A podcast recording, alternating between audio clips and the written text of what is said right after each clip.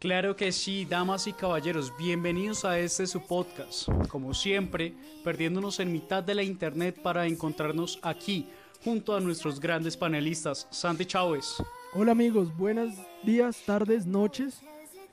Bienvenidos a este nuevo episodio, el capítulo 5 de Los Tres Perdidos. Y también estamos acompañados de Henry Lozada. ¿Qué hubo, pues? Él siempre tan efusivo como siempre. Lo sé, soy adorable. Eh, iba a decir tan negro como siempre, pero sí. Bueno, entrando en Continuemos, continuemos. Bien, eh, nada, el episodio de hoy va a ser primero una dedicación a una persona eh, muy que tal vez dio su vida a la ciencia, eh, falleció recientemente y es Grant Imahara. Entonces eh, él nos brindó un pedacito de ciencia en la casa de cada uno y más de pronto en la infancia de cada uno. Eh, hablamos de él porque precisamente hoy vamos a tocar en nuestro quinto episodio un show que creo que a, los que más de uno que llamaban nerd en el colegio mm, seguramente veía este show y era Mythbusters en Discovery Channel. Así es. El episodio de hoy va a estar dedicado a la vida, obra, trabajo y todas las enseñanzas y mitos que ayudó a revelar Grant Imahara, quien falleció lastimosamente, como ya sabemos, a sus 49 años de edad el 13 de julio de este año. Otra cosa mal que hizo el 2020. Bueno, continuando. Continuando entonces, ya sabemos el tema del día, ¿por qué no nos hablas un poco de la serie, Henry? Bueno, Mythbuster o Cazadores de Mitos, como se conoce en el habla hispana, fue un programa de televisión americano de divulgación científica. Se estrenó en el año 2002. Fue emitido por Discovery Channel. Eh, estaba protagonizado en su mayor parte por eh, dos especialistas en efectos especiales, Adam Savage y Jamie Heyman. Eh, estuvieron ayudados por un par de temporadas por. Hyman, Heinemann. Jamie. Yo le digo Jamie. Jamie Y por Potter. eso es que en Latinoamérica existe el Brian y el Brian. Básicamente. Don Jamie. bueno, eh, ¿en qué iba? Ah, sí, fue protagonizado por Don Jamie y por Adam. Eh, fue una temporada que también estuvo, eh, por varias temporadas también estuvieron apoyados por otros tres, eh, un acróbata y dos científicos expertos en efectos especiales que son Tori Belechi, Gran Inmahara y Kerry Baylon. En el, pues, en el programa constaba básicamente de que ellos usaban sus conocimientos eh, científicos y sus retos para poner a prueba la veracidad de leyendas urbanas o de creencias de la cultura popular. Obviamente todo con el método científico y aplicando todas las medidas de seguridad pertinentes. Correcto. La serie inicialmente fue transmitida alrededor de los años, fue inicialmente en el 2002-2003 y se mantuvo hasta el 2015 aproximadamente, siendo el 2014 una de las temporadas más tristes cuando los productores anunciaron la salida del trío que los acompañó durante aproximadamente 10 años a ellos. Y fue cuando se retiraron Grant Imahara, Tori Belechi y Cary Byron. A partir de ahí ellos emprendieron eh, proyectos aparte, como lo fue White Rabbit eh, para la serie de Netflix en el año 2016, al igual como que cada uno trabajó en sus respectivas películas, siendo una de las más destacadas la labor que realizó durante esos mismos años 2002 y 2003 Grant Imahara eh, manejando toda la animatrónica de lo que fue la saga de Star Wars de esas tres películas de esa época adicionalmente pues de que ya contaba con la experiencia de haber, haber trabajado en Terminator. Pero bueno pasando un poco de todo el tema triste de lo que nos pasó y de lo que le sucedió realmente a Grant Imahara y a toda la producción. Porque no damos un poco de la opinión de la serie. Personalmente creo que fue una serie que nos impactó mucho, especialmente eh, en nuestra infancia, ya que fue donde se desarrollaron la mayoría de los capítulos. Entonces, Alejo, Bien, como le dije en un comienzo, tal vez esta serie nos trajo un poco de ciencia, aprendimos más, muchas veces más en esta serie que en las clases de química y física del Uy, colegio sí. seguramente. Uy, sí, sobrado, sobrado, Con amor. Con amor, Martica y Gonzalito. sí, Una dedicatoria para ellos también, que espero no nos escuchen y... No, que nos escuchen y que les duela. Yo no los conozco, Usted pero, ni siquiera pues- estudiaba en el colegio con nosotros, parce. pero yo me colé, yo quiero ser popular. pero que seguramente eh, o veíamos los episodios cuando llegamos del colegio o tal vez ya por la noche. No sé tal vez lo que más nos llamaba la atención si era las explosiones, las balas o pues el aplicar realmente los conceptos físicos, los conceptos científicos. Incluso tal vez eh, a partir de esta serie es que uno recree en su cabeza, inclusive no sé, aquí los panelistas me corregirán, si alguna vez dañaron algo en la casa por intentar recrear alguna de las escalas de los mitos. Sí. Varias veces. O sea, me acuerdo que había ¿Cuál un... explosión quiso hacer? No, me acuerdo que, o sea, un episodio que... Pues es que no lo hice de chiquito, yo lo hice de grande. O sea, mi vergüenza es más grande aún. En octavo semestre de la universidad. Fue como en cuarto. Había un episodio en el que ellos eh, intentaron hacer combusti- eh, combustible casero, no sino explosivos caseros, con cosas que uno encuentra en la casa. Usando partículas de cemento, harina, Leche en polvo. leche en polvo, Aceite y agua, está fácil. entre muchas otras cosas. Y me acuerdo que una de esas vainas era eh, ladrillo. Usted se puso a raspar ladrillo. Mi mamá pensó que era para otra cosa. Y luego le encontró un billete de 2000 enrolladito al lado, ¿cierto? No afirmaré ni negaré nada. Al menos no sin un abogado. no tiene un abogado. Pero, obviamente, no, o sea, no sé por qué fracasé enormemente, solo hice un pegote que no sirvió para nada. Eso dije antes de que muriera el señor. Noodles. No mentiras. Eh, Cabe aclarar que el señor Knowles era el pegote que no sirvió para nada después. eh, obviamente, pues no funcionó, pero pues fue chistosísimo que todos en el, en el conjunto me vieran ahí en una esquina de- Conjunto. del conjunto raspando ladrillo con una piedra.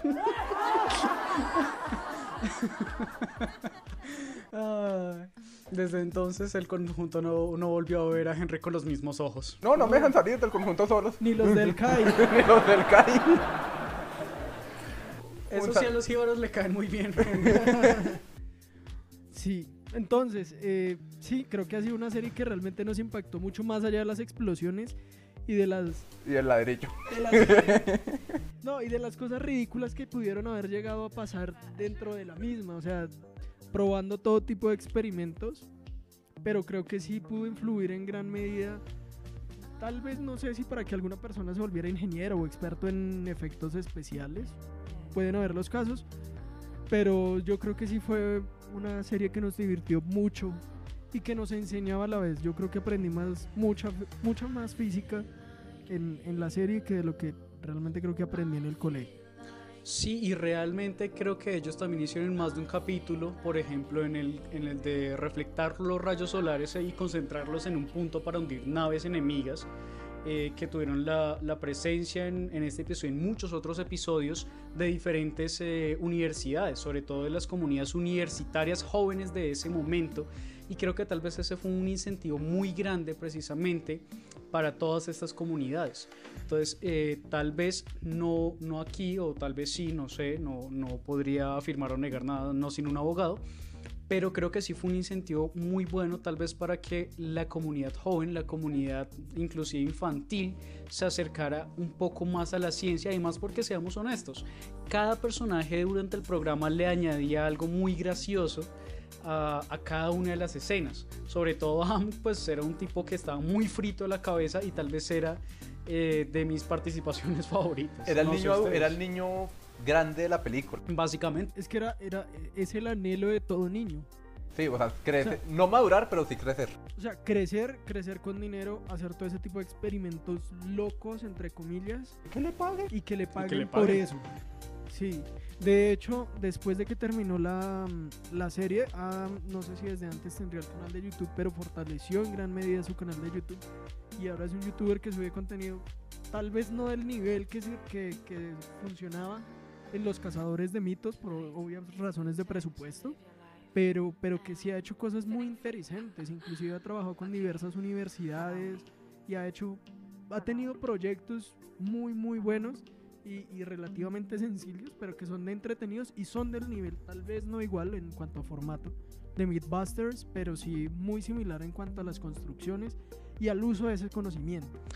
De hecho, Adam tuvo tuvo muy poquitos episodios, pero tuvo un, un programa donde él ponía eh, o recreaba más bien la tecnología de la ciencia ficción. Por ejemplo, recreó el traje de Iron Man, eh, recreó el arma que utilizan en el quinto elemento, la que es como multifuncional con catapulta de red, misiles, eh, balas dirigidas.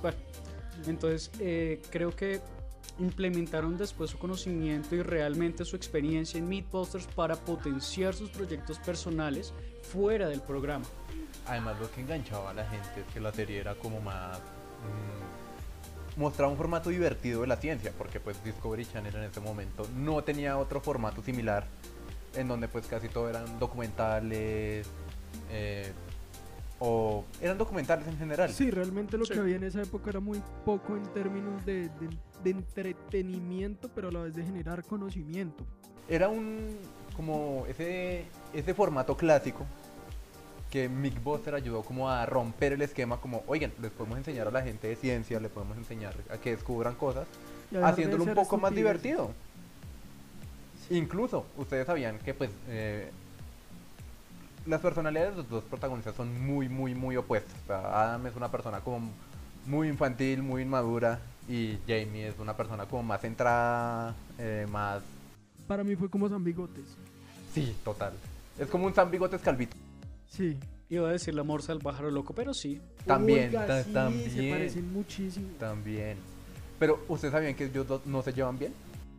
Adam y Jamie tuvieron muchos problemas a lo largo de la temporada porque a Adam le gustaba mostrar mucho como la parte imprudente. imprudente y no dejaba trabajar a Jamie.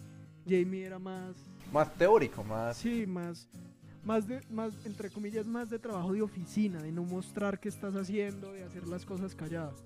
Exactamente. Y pues, o sea, por eso el man dice como nosotros en los 22 años que llevamos de carrera de casado Puede ser. Sí, eso es un matrimonio. Es un matrimonio ahí. Le ponen cachos a la esposa eh, ellos nunca han cenado solos. Ellos dicen, nosotros nunca hemos cenado solos, nunca hemos salido a tomarnos una cerveza juntos. Y pues nosotros, aunque no puedo decir que trabajar con él es malo, ellos dicen, pero no somos amigos. Son compañeros de trabajo. Son compañeros de trabajo. Sin embargo, creo que tal vez eso hizo precisamente ver como dos caras de la misma moneda. Y realmente, a pesar de, no llevarse bien, igual funcionaban de todas formas para el, para el programa como tal. Y eventualmente tal vez eso era lo que, mm, no sé, permitía mostrar no solo tal vez con Adam y Jamie, sino con Tori, con Cari, con Grant. Eh, sí, F por Grant. Sino mostrar como cinco personalidades y eventualmente pues las, las demás personas que, mm, que entraron al show, por ejemplo, durante el embarazo de Carrie Byron. Eh, que después usaron a la hija para un mito, el de Up, de amarrar muchos globos. ¿Era la hija? Es la hija de Carrie Byron que amarraron al montón de globos. ¿Cómo hace eso?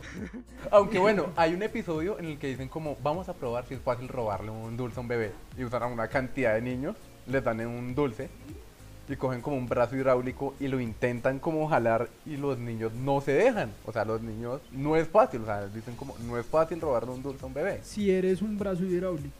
Ah, o si seas un brazo hidráulico, porque ellos decían, tienes que hacer casi un, eh, una cantidad grande, no me acuerdo el número, de fuerza, que es equivalente a darle un puño a alguien. O sea, no es, no es cualquier fuerza infantil. Pues si vamos a golpear niños sí sería fácil. ok, es posible. Es posible, es plausible. Continuando. Entonces realmente yo creo que el mostrar como ese, esas cinco personalidades, porque por ejemplo Tori tal vez era un poco, no nos mintamos, un poco torpe, pero de todas formas tenía mucha gracia y mucha eh, cohesión tal vez con todo su conocimiento y con todo lo que aportaba. Así como, no sé, Gran en su, en su genio loco, sobre todo con la animatrónica, y Kairi pues también con, su, con, la, con la balística. Kairi era, era una tesa con la balística de ese programa. Y fue eventualmente mostrar como esos cinco perfiles, eh, mostrar como algo mucho más allá de la ciencia, mucho más allá de la bata y la seriedad. Y fue eventualmente tal vez ese esquema el que continuó precisamente funcionando para shows diversos y futuros en este mismo canal y en otros canales. Sí, completamente de acuerdo. Además que siempre fueron muy abiertos y no se cerraron a un único tema para, des- para desmentir mitos. Realmente ellos probaron de todo, desde la cocina hasta si uno se moja más corriendo, caminando, eh, de todo. Uy, yo no me lo creía. En serio, uno se moja menos caminando. Yo, o sea, yo pensé que era todo lo contrario. Sí, Sí, pero en Bogotá pues eso no aplica. Todos estos mitos aplican usualmente para Estados Unidos. En Latinoamérica eso, las leyes de la física y la química y demás son, no sé, tan diversadas y... Sí, no, controladas por el gobierno. Sí, bueno, iba a decir por, por la naturaleza y pues por cosas mucho más místicas y la parte hippie del programa, pero pues por el gobierno también funciona. bueno, Vale. entonces, ¿por qué no vamos por mitos preferidos? Hay un mito que menos mal lo probé, que si uno le puede quitar eh, el sombrero. No, no, no, yo- mi tía no me suelta a mi sobrino. Dice que soy mala influencia. Y sí, pero no es el punto. No es el punto. Hay un mito que es quitarle un sombrero a un vaquero de un disparo, como lo hacen las películas del oeste. Y intentan de 20.000 maneras y no se puede. O sea, primero lo matan antes de quitar el sombrero. Es que es muy, o sea, por la velocidad. Por la velocidad, o sea, la, La velocidad o sea, de- no por la velocidad, es que pues el sombrero está protegiendo la cabeza entre muchas comillas, o la parte de arriba. No, y realmente el, el orificio de entrada y de salida y la fuerza que puede generar sobre esta área es demasiado pequeña con respecto pues a to- al área total del sombrero. Sí, o sea, tendría que generar una fuerza muy, muy, muy grande de arrastre para 50. quitar. para quitar el sombrero, Como pegarle a un niño. como pegarle a un niño. Un saludo a mi sobrinita. Sí, Bueno, pero Alejo. mi mito favorito. mm, diría que lo mezclo con, con algo utópico para mí y son los zombies. Eh, sí, sí, para mí la, la apocalipsis zombie es una utopía y no soy el único. Yo sé que no soy el único. No, yo también quiero ver al No, pero es que hay mucha gente que cree en la Tierra plana. Pero bueno. Eh, y es el daño que puede ocasionar un arma de fuego o un arma blanca. Para esto, pues naturalmente recrearon un escenario pues con rejas y pues con un volumen de entrada de, de muchos de diferentes participantes en el cual pues Jamie probó las, las armas de fuego y vio que al final no era tan, tan eficaz sobre todo por el tema de la recarga Jamie por otro lado construyó lo que fue como un hacha gigante yo siempre quise hacer un Que era siempre como he de querido espuma. tener- era de espuma parecía realmente salía pues, un videojuego. y todo esto funcionaba a través de acelerómetros precisamente. Eh, y se comprobó que precisamente para una apocalipsis zombie es mejor un arma blanca. Eh, sin embargo, todo esto va ligado precisamente tal vez a, no sé, a todo lo que influyó en temas de videojuegos y de películas. Y creo que eso fue lo otro que me cautivó de muchos de los mitos, que tenía mucho que ver precisamente como lo decía Santi, en muchos aspectos de la vida, de la cocina, del trabajo, de todo. En el mío me impactaban eran más, más que todos los que tenían que ver con la ciencia ficción y los videojuegos. De hecho, recuerdo un, un episodio en el que hicieron algo similar a lo de Assassin's Creed. A ver qué tan plausible era caer de- desde grandes alturas y seguir vivo. Y que inclusive contrataron a varios Acrobatas profesionales. acrobatas profesionales, parkouristas. creo que- Tracers, trazadores. Bueno, ellos, Gente que hace parkour. Sí, gente que hace parkour. eh, también los contrataron para el mismo tema. Entonces, me parece que fue, fue una buena idea.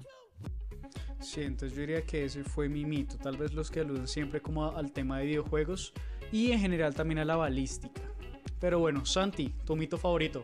Mi mito favorito va a ser de los más viejos y creo que es uno de los clásicos y es si la presión del sonido en esa época cuando estaba todo el auge de- del car audio con Rápidos y Furiosos y todo el tema que intentaron con un subwoofer reventar un carro.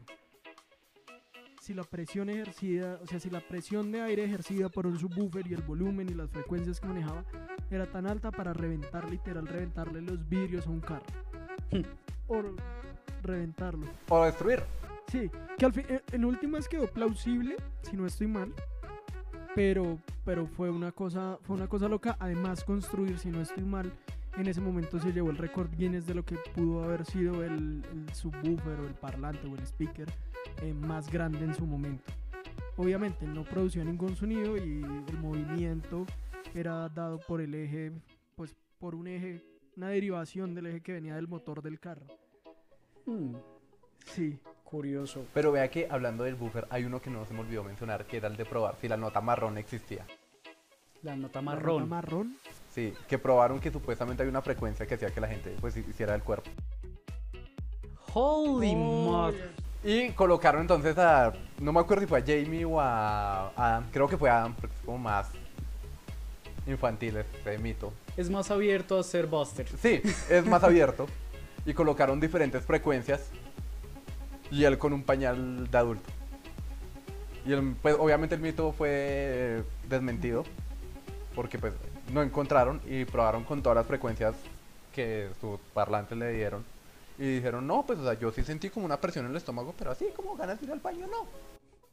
Oh, interesante, curioso. Y por cierto, hablando de curiosidades, le propongo aquí a los panelistas un pequeño cambio respecto a la curiosidad eh, de las cuales usualmente hablamos de los temas de, de cada episodio.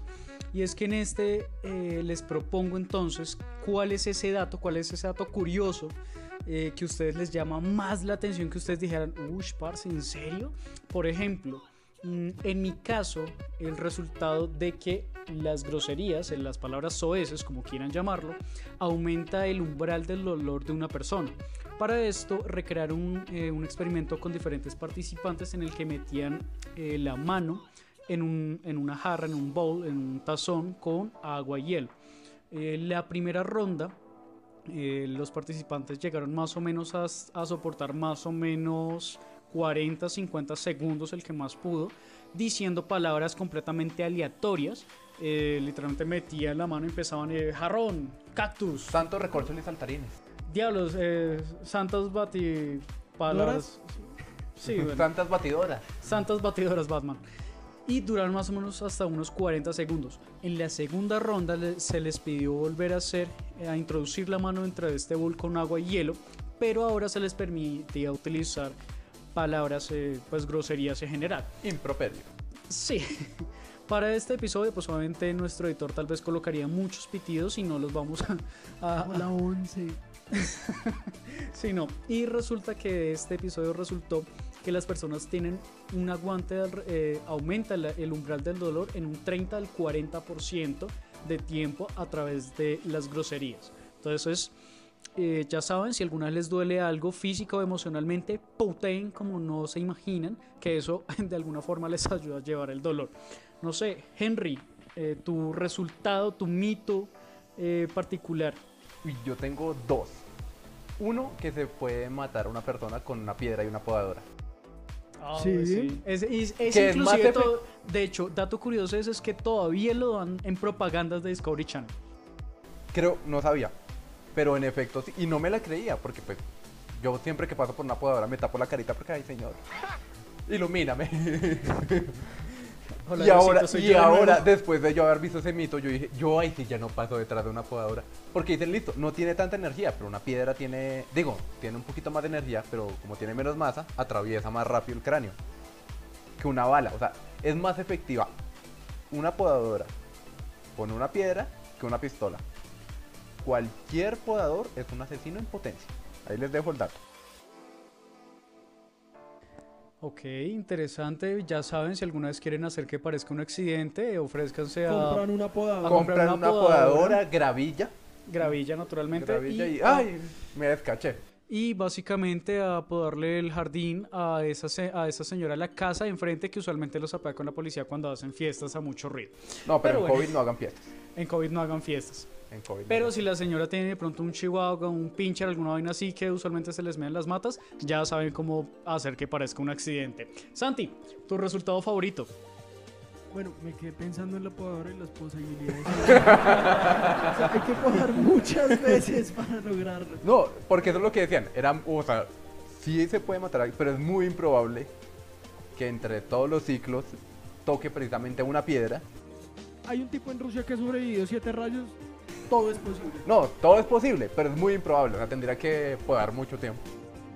Dato curioso, en los últimos, en uno de los últimos episodios, pues de las últimas temporadas, ellos dispararon un cañón como raro. Y el proyectil rebotó y terminó atravesando una casa en unos suburbios eh, cercanos al campo de carro, explosiones ¿no? y de tiro. Y al final terminó atravesando también, rompiendo la ventana de una minivan, porque las minivan siempre llevan del bulto. Sí. Eh, en los suburbios cercanos y de hecho fue un problema en berraco, pero pues dijeron, o sea, se escapó de un campo de explosiones. o sea, ya las probabilidades es como las de la podadora.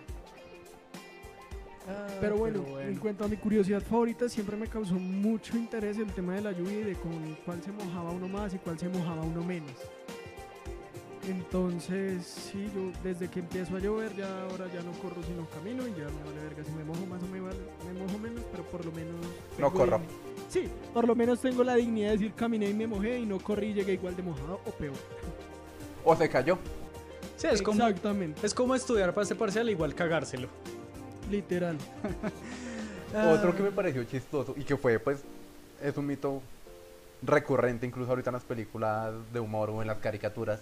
Y es que si una banana lo hacía uno caer, si la cáscara de una banana lo, uno- lo hacía caer.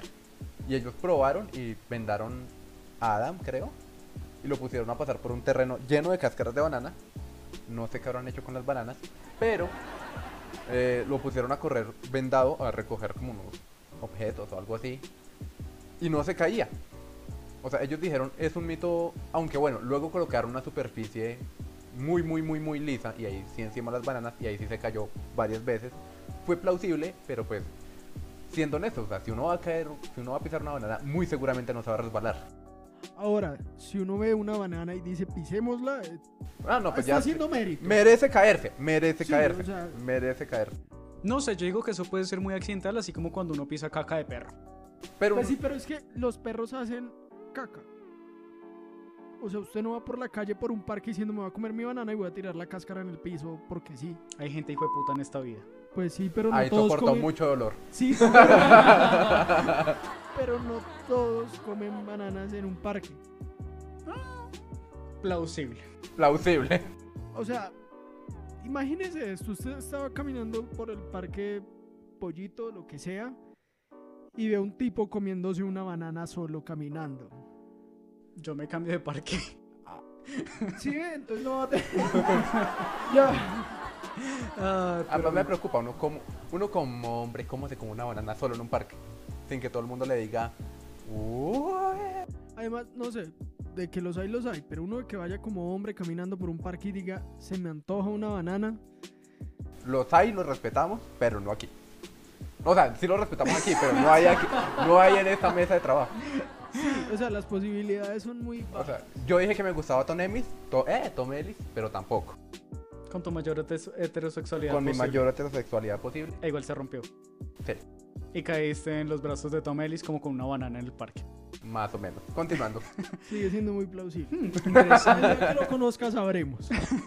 En El día que él a- me conozca a Ahora mí. que tal vez pienso en los resultados, eh, hay una película que a mí me encanta y es Wanted, o Se Busca en, por su título en español. Y lo más... eh, Éxito. Éxito, Wanted. En fin. Eh, el particular, lo particular de esta película es cuando curvan las balas. Eh, sí, no es la de los asesinos que... Si logran aumentar su ritmo cardíaco hasta, hasta 400 repeticiones por minuto, lo que les permite recrear una fuerza sobrehumana que al momento de disparar hacen un arco o un, o un brazo de torque. Sí, generan una, generan Y una, generan una curvatura, en la bala. de la bala, que es, es, es mentira. Es mentira, lo intentaron inclusive con una fuerza sobrehumana con un brazo robótico y es completamente mentira. Pero bueno, eso me lleva a otra cosa y es... Curiosidad número dos sobre ese tema. Hoy en día existen balas teledirigidas que pueden lograr eso porque tienen mini aletas y son como mini misiles o mini proyectiles, pero son disparados desde un rifle. Hoy en día es plausible. No directamente por para la fuerza siguiente aérea. temporada, si No. la renuevan, pueden llamar a Santiago Chávez aquí. No, de hecho es un- un desarrollo, lo, lo realizó DARPA, que es una agencia norteamericana que se dedica a la tecnología militar especialmente. Y es muy posible. Hoy en día es, es muy plausible hacerlo, pero pues no por fuerza sobrehumana, sino por básicamente misiles miniaturas teledirigidos. Ok, Similar a los Javelin, por así decirlo. ok, interesante. Curiosidad número 3. Y es que se puede generar una curvatura con un rifle de precisión o un rifle fran- francotirador. ¿Sabe cómo? O más bien, ¿sabe por qué? Técnicamente siempre se realiza. Sí, por el efecto Coriolis. Ajá. Yo voy a decir por la curvatura de la Tierra, menos mal me corrijo. Aunque es lo No, mismo. Sí, es lo mismo. Yo me pongo tres. Tres. Yo me pongo tres. Bien, es algo de lo que no te puedes, de lo que no puedes presumir, ni tampoco sentirte muy yo- uh, orgulloso, pero no está mal. Sí, no está mal. Como cagarse en un signo. Ay, ahora. O como confundir Mythbusters con Ghostbusters. Ay, ahora. O preguntar con qué se hacen los pancakes de avena y banana. Este es mi último episodio en el podcast, muchachos. Los dejo. Pero vamos, vamos, Henry, ¿con qué se hacen los pancakes de avena y banana? Con guayabas y peras. Continuando el chiste. Perfecto. Bien, entonces, ya que mencionó el brazo rótico para el mito de la película Want, eh, quiero preguntarles tal vez cuál es ese artefacto, eh, dícese arma, utensilio, lo que sea, el cual para efectos del mito transformaron o modificaron su utilidad, su, no sé, su forma de funcionar, su estructura, su diseño, bueno, etcétera, etcétera, etcétera. Eh, porque esto era un gran fuerte, eran la las modificaciones que realizaban en todos estos artefactos a lo largo del programa. Mm, Henry. El calentador de agua. Querían probar si el calentador de agua explotaba. En teoría, o bueno, lo modificaron para que aguantara una presión bestial. A ver si lograron hacerlo explotar. Explotó, pero como tal no estalló. Solo salió volando como un cohete. Atravesó incluso los dos pisos de la casa ficticia que habían fabricado. Mortero. Cohete, Mortero. cohete mortero.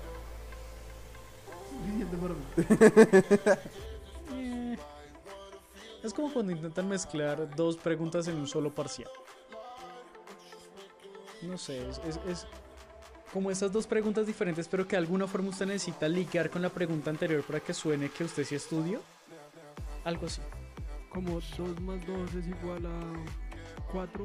¿Por qué? Porque ajá. ¿O por qué no? O por qué no. Básicamente. Entonces, cohete. Mortero. Después del cohete mortero calentador. Cohete que hizo Kabul. O bueno, no hizo. Yo diría más bien que es un. Boom. Hizo. Bueno, después de este momento de onomatopeyas y efectos especiales ridículamente malos. Con- Eh, de, de hecho, para ese, para ese mito en específico, mm, lo que nosotros aquí conocemos como la válvula reguladora de la olla pitadora, donde se hacen unos frijoles deliciosos, eh, esa Uy, fue ¿ha la... probado el chicharrón en olla pitadora? o el no. Es delicioso y quedan sequitos. Y Un están saludo a nuestro editor, va a quitar mucho. Es que eh, son las 10 de la noche y tenemos hambre. Perdón.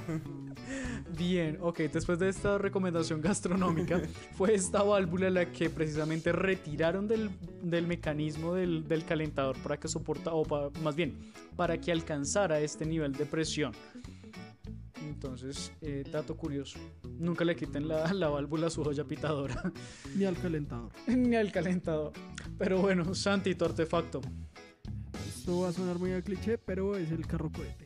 Ah, qué gran clásico. Era genial. Qué muy Hicieron muy dos buen de ese. ¿no? Hicieron dos capítulos. Hicieron dos de ese, correcto. El primero fueron básicamente cuatro cohetes pegados al techo de un carro. Y el segundo, pues fueron más prácticos y hicieron por uno más grande. Entonces, sí, obviamente El tamaño importa. modificaron En los cohetes. completamente. No creo, miren los nuevos de SpaceX y. Bueno, el tamaño no Falcon. importa. Lo dice Santiago. Dice el aviador y no el ingeniero aeronáutico. Muy bien, Howard Wolowitz. Yo no tengo por qué quejarme. Diablo, señorita. Continuando. Hablando de cohetes. eh, no, es que es, es- es un carro, es muela y es un cohete pegado al techo. O sea, es el No hay sueño hecho realidad del Sí, no, o sea. coyote. No, no necesita más explicación. Es genial. Eso y el prospecto de autocontrol remoto tamaño real que hizo Grandi Mahara para uno de los mitos. No me pregunten cuál porque no recuerdo cuál exactamente. Eh, Ese pero- que apareció en el show, ese.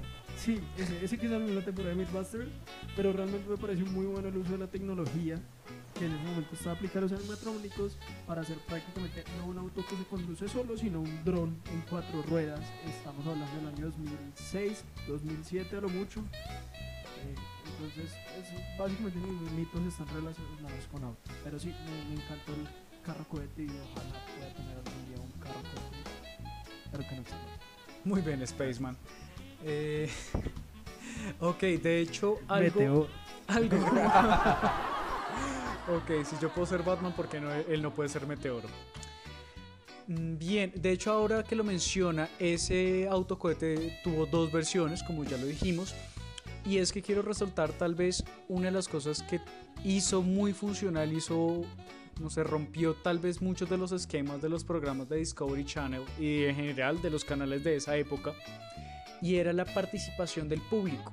Precisamente el autocohete es un ejemplo de, la- de algunas de las variables que no tuvieron en cuenta o que tuvieron en cuenta de forma errónea y de las cuales los, eh, los fans, el público en general, les hizo saber y por los cuales hay más de un mito que tiene una segunda versión dentro del programa en futuras temporadas.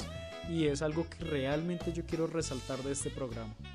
Sí, realmente ellos hicieron a la antigua el tema de comenta, dale like, suscríbete y cuéntame qué opinas de. Y lo hicieron a la antigua, o sea, en esa época todavía estaba muy de moda el, el hecho de recibir cartas escritas, estaban recién surgiendo los mails, o se estaban masificando, por así decirlo, los mails. Y, ellos supieron aprovechar todo ese potencial para, re- para obtener mucha retroalimentación sobre qué deberían y qué no deberían hacer en el programa y creo que eso ha sido o fue una de las claves del éxito del mismo.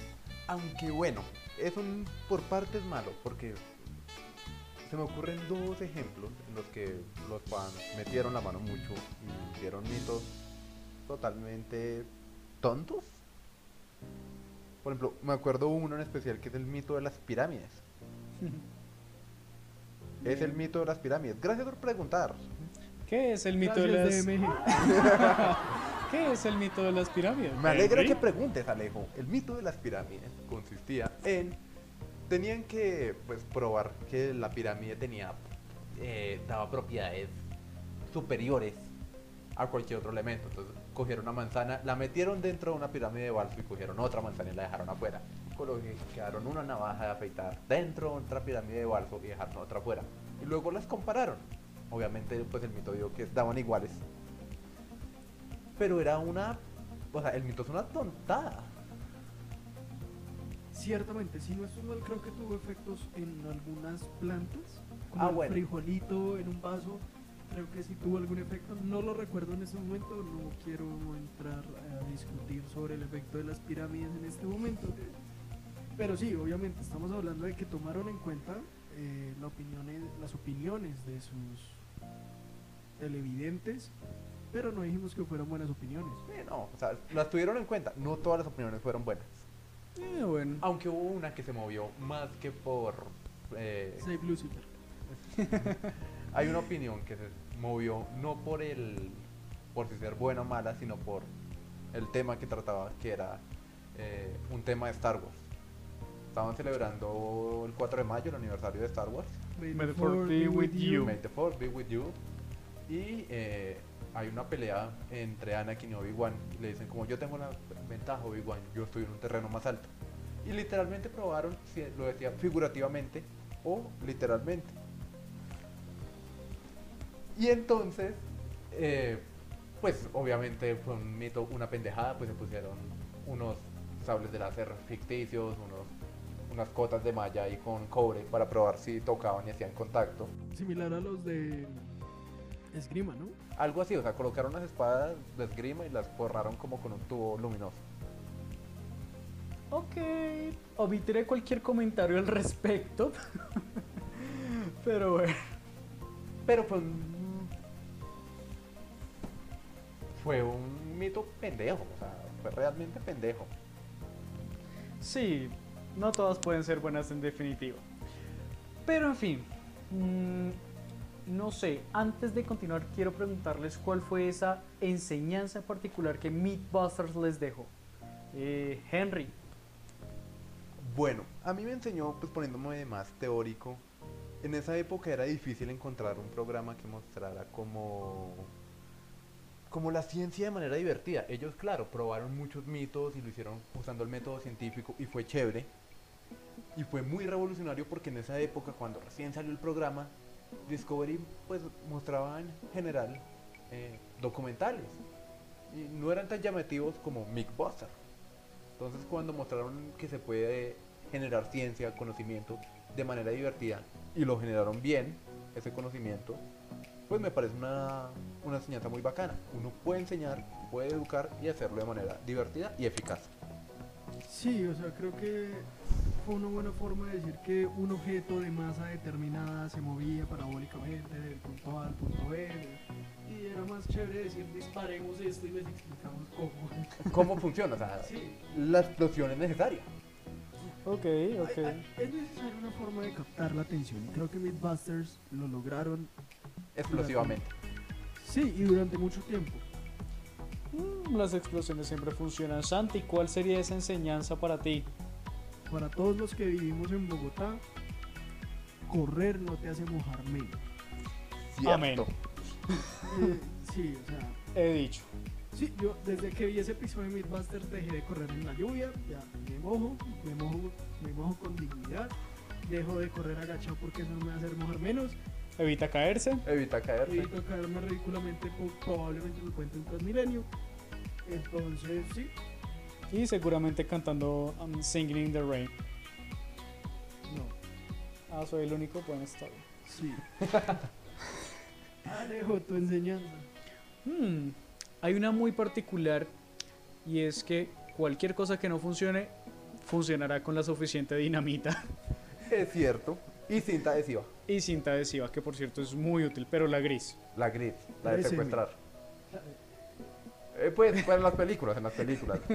En este programa no secuestrábamos a nadie. Es para lo he visto en películas. En este programa no se representa ningún niño lesionado ni gente secuestrada. Cállate, niño. Pues continuando. Bueno, después de esta Bien. Retomando tal vez un políticamente, poco. moralmente y legalmente correcta. Quiero aclarar que en este episodio ninguna de las actuaciones de nuestro personaje negro representa al resto del programa. Es un humor muy negro. Continuando. No, mentiras. Henry eh, es ese jefe molestable que siempre nos, nos, nos alegra el día porque podemos molestar. ¿Cierto, Henry? Ábranse. Este va a ser su último episodio. Pero bueno. Mm, chicos, entonces díganme, empecemos contigo, Henry, esa puntuación que tú le das a Adam Savage, eh, Jamie, a Don Jamie, a Jamie Heineman, Cary Byron, A Don Jaime, Cary Byron, Randy Mahara, que en paz descanse, y Tori Belech. Eh, yo le doy un sólido 9-3. Es una serie buena. Es una serie que uno puede disfrutar maratoneando. Yo me la veía como ruido, o sea, la colocaba en el televisor y me ponía a hacer otras cosas, pero es tan enganchable que le puse cuidado y dejé de hacer mis otras cosas por ver la serie. La disfruto, es buena, es divertida, no siento que me estén o que estén en una cátedra, sino siento que me están enseñando de manera chévere. Y cada episodio le dice como, uy, ¿qué van a hacer en el otro? Es un sólido 9-3, muestra la ciencia de manera divertida, para mí eso es brutalmente bacano. Un sólido 9-3. Ok, ok. Bien, una, una puntuación muy, muy acertada. Santi, tu calificación. Yo le doy dos décimas más. Le voy a dar un 9.5. Igual a lo que dice Henry, me parece que es una serie que te enseña de una manera divertida, por así decirlo. Es una serie fácil de ver, fácil de digerir relativamente. Es una serie atemporal en el sentido de que si bien se entienden las limitaciones que habían en las diferentes épocas en las que fue realizada, eh, se mantiene en, en el sentido de que las temáticas son temáticas de interés, son temáticas que aún hoy en día se manejan y que ha sabido evolucionar con el tiempo, es decir, no se quedó con, con las formas del pasado de cómo ejecutar o de cómo probar los mitos, sino que fue avanzando al mismo ritmo de la ciencia y probando mitos que iban surgiendo a lo largo de la historia, por así decirlo, durante esos 10, 12 años que pudieron haber estado al aire. Entonces para mí es un, un muy buen sólido 9.5. Me parece que los, eh, los personajes pudieron presentar una evolución, una madurez eh, relativa a lo largo de la serie. Pudieron perder de cierta manera un poco sus orígenes, pero, pero sin perder del todo su esencia. Me, me dolió, yo creo que más de uno nos dolió ver la pérdida de, o el final de las temporadas, el final de la serie como tal, y, y nos dolió también de igual manera el, el fallecimiento de Granti Mahal, eh, que fue una persona pues que indudablemente aportó no solo a la ciencia, sino también al, al show y a muchas personas enseñándonos de, de- de estas maneras. eh, no, sé, lo, no solo lo prodigio que era en cuanto a la mecánica y La la mecatrónica. exacto, sino también como, una como un profesor, porque era una de las personas que a mi modo de ver me enseñaba de mejor manera cómo se llevaban a cabo los mitos y cuál era toda la matemática, la física, la química y todo lo que había detrás. Entonces para mí es un sólido 9.5 y es una serie que aún hoy en día creo que podemos seguir disfrutando en, su- en sus repeticiones o inclusive en YouTube En Netflix también está. o en Netflix. En correcto. Netflix también está. Bien, eh, concuerdo naturalmente con este 9.5. Iba a decir 9.4 porque soy muy diplomático, pero no. Concuerdo con este 9.5. Muy tibio. Y- sí, sí, sí. No, concuerdo con este 9.5 básicamente porque este show representó tal vez en muchos países lo- en los cuales tal vez el conocimiento científico no se ve al alcance tal vez de, de las manos del público en general. Y este era un show que traía la ciencia a la casa de una forma, ya como lo hemos dicho a lo largo del programa, de una forma diferente, de una forma eh, divertida, de una forma progresiva conforme a la ciencia que iba sacando diferentes aspectos de la vida en general. Eh, películas, videojuegos, la ciencia en sí, Cocina. cocina. Entonces, eh, Muchos refranes los pusieron a prueba. también muchos refranes los pusieron a prueba. Entonces era realmente un show que aludía a demasiados campos de la vida y que eventualmente era como tener la posibilidad de imaginarse, no solo de contemplar lo que se proponía a lo largo de cada episodio, sino también, o al menos es mi caso, de proponerse bien sea imaginativamente o rompiendo cosas en la casa y ganándose un regaño, eh, las, las El diferentes ladrillo. el ladrillo. no vamos a, a recaer sobre drogadictos anónimos, Henry. Se van del podcast. Entonces realmente es poder expandir las, las posibilidades de cada uno de los mitos como televidente, eh, como, no sé, como persona curiosa, curiosa en la ciencia y realmente es un show que a mí me marcó que, que cuando de pronto tal vez uno es un nerd social hasta cierto grado del colegio, mm, era algo que uno lo acompañaba mucho, decía como, ok, eh, dentro de los perfiles hay algo que me identifica con ellos y realmente es un show que repito a veces varios episodios con muchísimo cariño. Así que, bien, entonces para redondear y cerrar nuestro programa como es habitual, vamos con nuestra sección de similares y recomendaciones. Henry, ¿cuál sería tu similar y recomendación para nuestros oyentes? Hay una serie que salió en Nat eh, que se llama Juegos Mentales. Creo que ya tiene una o dos temporadas en, Netflix. Si no estoy mal, ya. No sé si tenga la tercera. Que muestra también como de manera divertida el, el proceso de aprendizaje. No se, no se enfoca tanto en mitos, sino más como, pues como su juego le dicen, juegos mentales, en cómo funciona el cerebro. Pero lo hace de manera muy divertida. Entonces es muy similar y lo recomiendo bastante. Ok, muy bien. Santi, tu recomendación para esta noche, día, tarde, a la hora que nos estén escuchando. Ok, yo voy a ver con dos series. La primera es una serie también de Nat se llama La ciencia de lo absurdo. Especialmente es ver bloopers de YouTube y entender la ciencia de por qué se caen, se golpean, etcétera, etcétera, etcétera. Básicamente es, buena, el es tutorial de lo que no se debe de hacer. Es un tutorial de no- lo que no se debe hacer. Exacto, además de que el humor es, es interesante, es un buen humor. Entonces, la primera es esa, La ciencia de lo absurdo, que todavía está al aire. Y la segunda es una serie que ya salió del aire, que es de hace muchos años, que fue de la época también de Mythbusters, que se llama Guerra de Chatarra.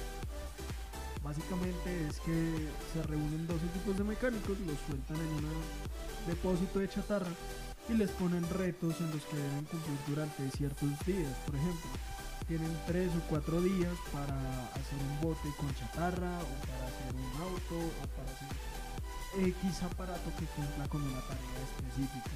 Es, es una serie muy vieja, ya no se, ya no se emite, pero, pero también si les gusta Mythbusters, si les gusta el tema de la construcción, de, de este tipo de artefactos extraños, es una, es una muy buena serie para, para ver también. Y Alejo, ¿cuál serían tus recomendados? Bien, yo diría que tal vez aludo a una serie que de hecho está en emisión, es particularmente reciente y se llama Locolab, que es también de Discovery Channel y se encarga básicamente de recoger videos de internet que se han vuelto virales porque son increíbles, eh, son cosas tal vez inexplicables, pero lo, lo interesante de este show es que precisamente las vuelven completamente explicables. Esto se debe a que el elenco como tal que, que se encarga de comentar estos videos son, una, eh, son básicamente ingenieros, biólogos, eh, químicos y nos explican realmente la ciencia cómo es eh, que esto sea posible. Cabe resaltar que estos videos son literalmente de gente del común y eh, literalmente se vuelven virales porque son realmente sorprendentes. Entonces, si les gustan explicaciones divertidas a partir de lo común y de lo inexplicable, Locolab sería seguramente mi recomendación para ustedes.